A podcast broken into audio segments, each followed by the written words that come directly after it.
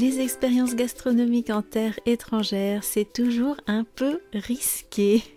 On peut être tenté de goûter à des plats, des aliments inconnus, mais ça peut vite tourner au vinaigre si on n'est pas conseillé par un autochtone. Qui s'y frotte, s'y pique. Parfois, c'est vraiment très risqué et comme on le dit, eh bien la gourmandise est un vilain défaut qui peut dans certaines situations, virer à la catastrophe, nous mettre dans une situation vraiment très très embarrassante.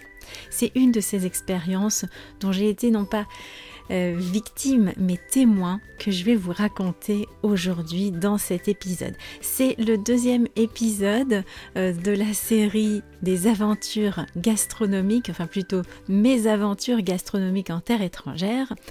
Le premier épisode, j'ai publié il y a deux semaines, c'était le dindon de la farce. Et aujourd'hui, je vais vous raconter une mauvaise expérience qui est arrivée non pas à moi, mais à un copain anglais en Espagne. Parce que ce copain a fait une très grosse bourde, une très grosse boulette, et je pense qu'il s'en est souvenu pendant très très très longtemps. Qui s'y frotte s'y pique, c'est le titre de cette deuxième mésaventure gastronomique. Vous allez comme toujours apprendre du vocabulaire en contexte et puis ça va être à travers une anecdote, une histoire amusante. Parce que c'est toujours en contexte et en plus avec plaisir et avec le sourire qu'on apprend le mieux. Voilà, je vous assure que cette histoire promet d'être vraiment folklorique. Alors ne bougez pas, mettez-vous à l'aise, ouvrez grand les écoutilles, préparez-vous. Retrouve juste après le générique.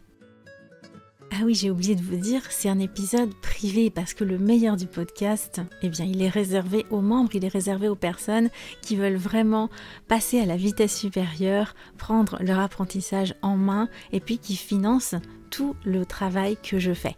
Si t'es pas membre, eh bien tu rates plein de choses parce que tu rates les épisodes privés, tu rates les transcriptions et toutes les notes explicatives concernant les épisodes où j'explique les expressions idiomatiques, l'argot, l'humour.